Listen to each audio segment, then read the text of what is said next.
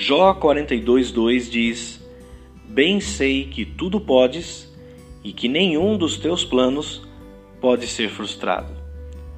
Certa vez estávamos entrando no Rio de Janeiro de carro e ouvindo a voz do GPS para que ele nos levasse até o destino que precisávamos chegar. Mas de repente aquela voz começou a nos conduzir por alguns caminhos um tanto estranhos, algumas ruas, umas esquinas e não fazíamos ideia de onde estávamos indo. Um certo desespero começou a bater e tentando recalcular a rota para que saíssemos dali, porque nós estávamos perdidos, perdidos. E todo ser humano precisa de um plano. Todos nós precisamos de um planejamento, de calcular a rota da nossa vida, de ter um mínimo de senso de direção, de saber para onde estamos levando a nossa vida. Eu, certa vez, ouvindo um casal discutir, eu escutei um deles falando para o outro: O que você está fazendo com a sua vida? O que você quer da sua vida?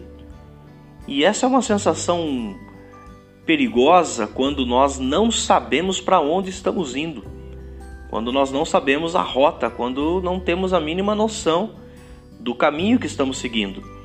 E existe aquela máxima que todos conhecemos: para quem não sabe para onde vai, qualquer caminho serve. E quando falamos de plano para a nossa vida, eu não estou dizendo aqui que cada passo da sua vida precisa estar escrito num papel, cada esquina que vai ser dobrada, cada decisão a ser tomada precisa ser anotado, mas de ter aquele plano, de saber que você está colocando a sua vida num rumo, num caminho certo. Agora é claro que a vida também às vezes ela nos empurra para caminhos que a gente não planejou.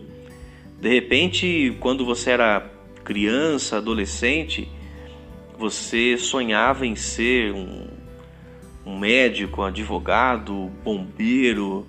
É, quem nunca, quando pequeno, não teve uma profissão dos sonhos e de repente, quando você vê, a vida foi te empurrando para algum tipo de, de, profissão, de ocupação que você, quando menos percebe, está dentro dela. E aí você está mais se ocupando para poder garantir um salário do que desfrutando de uma vocação que é fazer algo que você ama, que você tem paixão e tem uma sensação que de repente aquilo está ajudando pessoas e que você está colo colocando a sua vida num, num caminho, num rumo.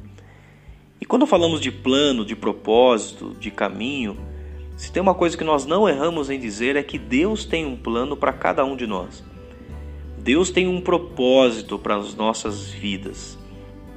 E quando ele usa o profeta Jeremias para trazer uma palavra para o povo. O povo de Israel estava na Babilônia, estava como escravo, como cativo lá na Babilônia, vivendo uma era de caos, uma era de exílio, provocado inclusive por erros do próprio povo, por não obedecer à voz de Deus, por escolhas erradas na sua vida, estavam num caos.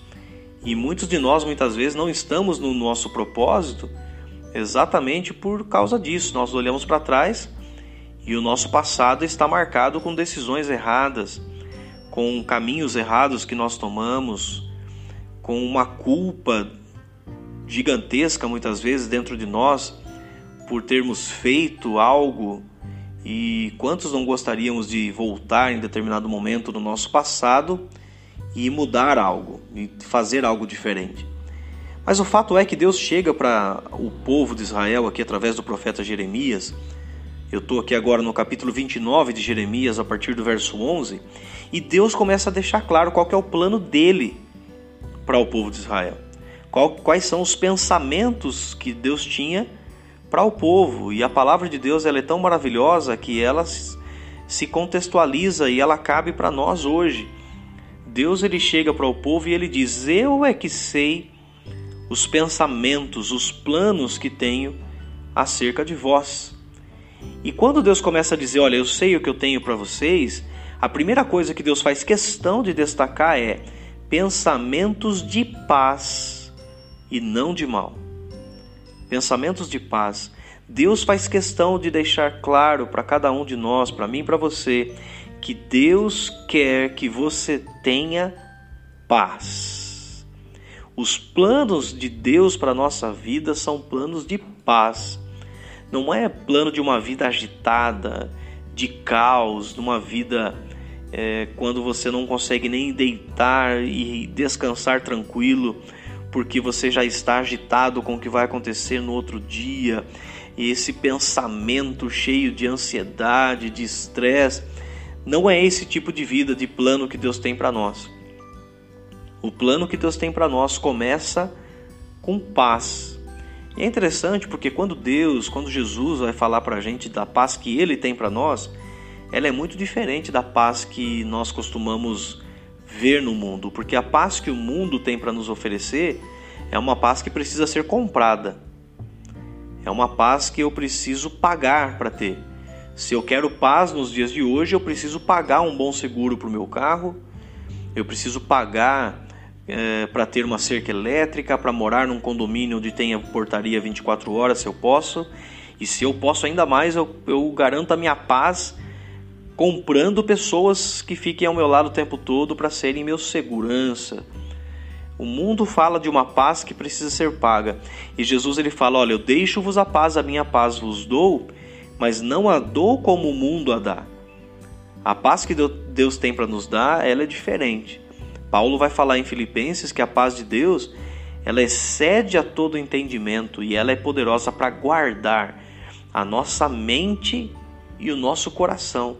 Esses são os nossos maiores tesouros que precisam estar em paz, a nossa mente e o nosso coração.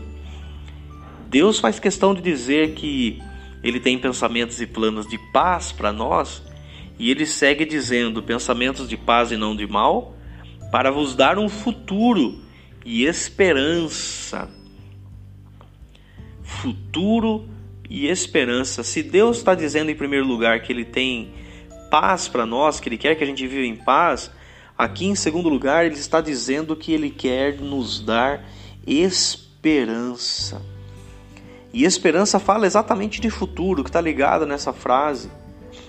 Quando nós podemos olhar para frente com expectativa, quando nós podemos olhar para um, um futuro melhor, acreditando que vai melhorar, quando nós não somos dominados por uma circunstância é, pontual, de repente você vive um dia ruim, uma fase ruim, e como é comum a gente dizer, ah, não vai dar certo, eu não vou ser nada, meu futuro está comprometido por causa de um momento ruim. E Deus, quando Ele quer trabalhar com a gente, o plano, o propósito dele para nós, ele é muito maior do que isso.